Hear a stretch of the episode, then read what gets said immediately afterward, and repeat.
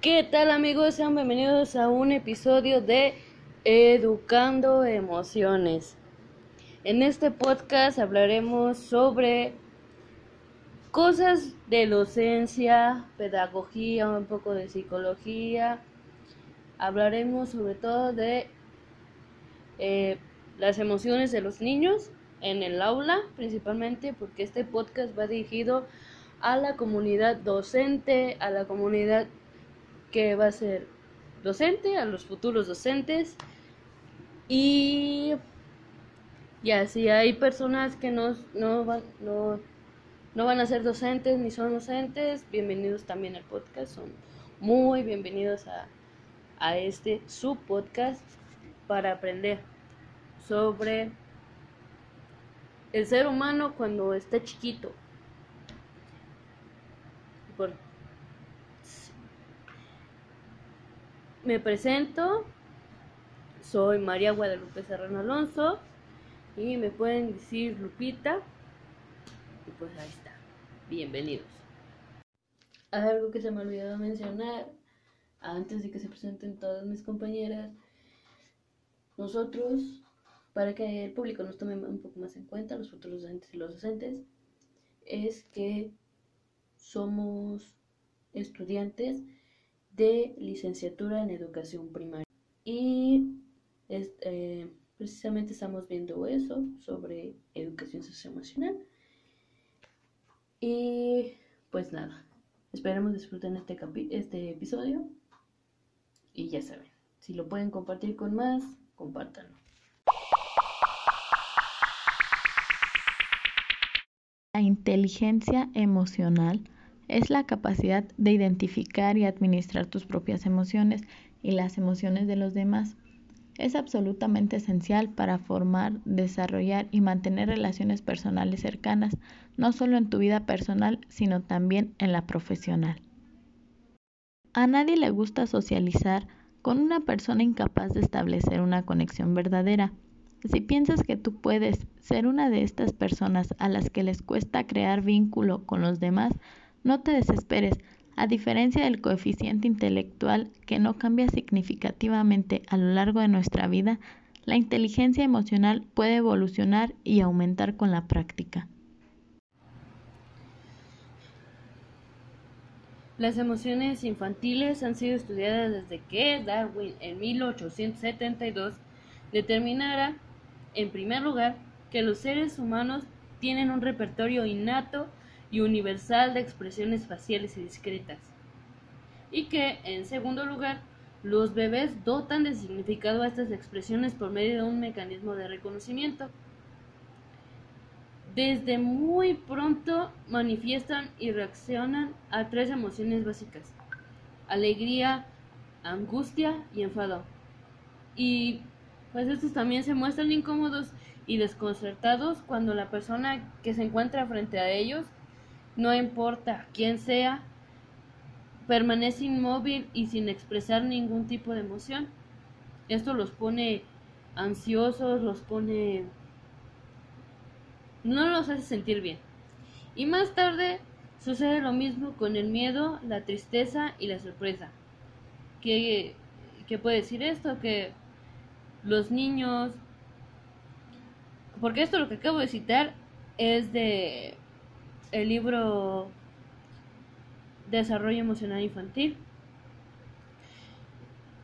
Lo que acabo de citar, en, palabras más simples, sería que nosotros como seres humanos tenemos la gran habilidad innata de hacer un, un repertorio súper extenso y casi ilimitado de expresiones faciales y discretas. A veces cuando estamos escribiendo en el celular mensajes, hacemos ciertos gestos para acompañar lo que queremos decir, aunque la otra persona no nos vea. También cuando dormimos puede que hagamos gestos si estamos durmiendo. Tenemos varios gestos de sorpresa, tenemos varios gestos de ira, de enojo, varios gestos para demostrar ansiedad, varios gestos para demostrar alegría o euforia. y los niños este eh, aprenden de los sentimientos a través de las expresiones que los adultos o las personas que lo rodean, mayormente sus cuidadores, eh, vaya, expresan, hacen estas expresiones faciales que tienen ellos, ellos los dotan de significado, les ponen el significado a ellos. También eh, pasa con la autoestima. Los niños no tienen esta capacidad de, de saber cuánto valen o cómo son ellos, lo bueno que son ellos. Ellos se miden como, como, cómo los trata su mamá o su papá. Ellos se validan a sí mismos por cómo los trata, los trata con mucho amor, le, siempre, siempre les muestra una sonrisa, ellos se van a sentir bien.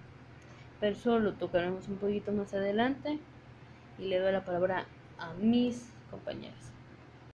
Estoy de acuerdo con mi compañera, pero hay que mencionar que el desarrollo de los niños depende de varias relaciones entre el pequeño y el entorno, donde estas interacciones existentes juegan un papel importante en su futuro.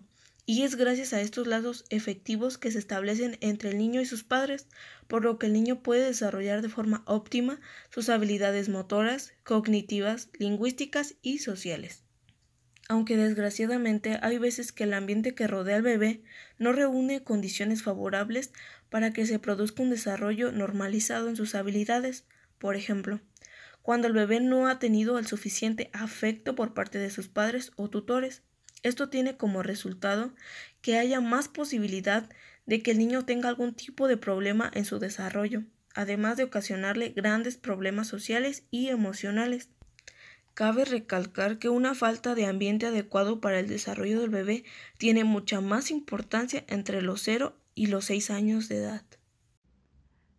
También hay que saber que la inteligencia emocional nos ayuda a autoconocernos, saber qué nos gusta, qué no nos gusta, saber cómo nos comportamos ante algunas situaciones e incluso conocer a una persona y saber cómo comportarse con ella ante las situaciones que se presenten.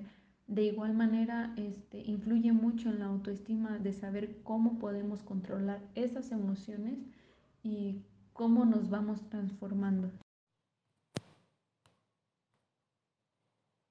Cuando el niño va creciendo y ve que sus padres le ponen nombre a cada emoción, resuelven sus conflictos sin gritar y se muestran empáticos, aprenderán a desarrollar esas mismas habilidades. No olvidemos que las habilidades emocionales se aprenden en la práctica, mientras los niños se relacionan con sus padres, hermanos y amigos, por lo, que cualquier oportunidad es buena para poner a prueba.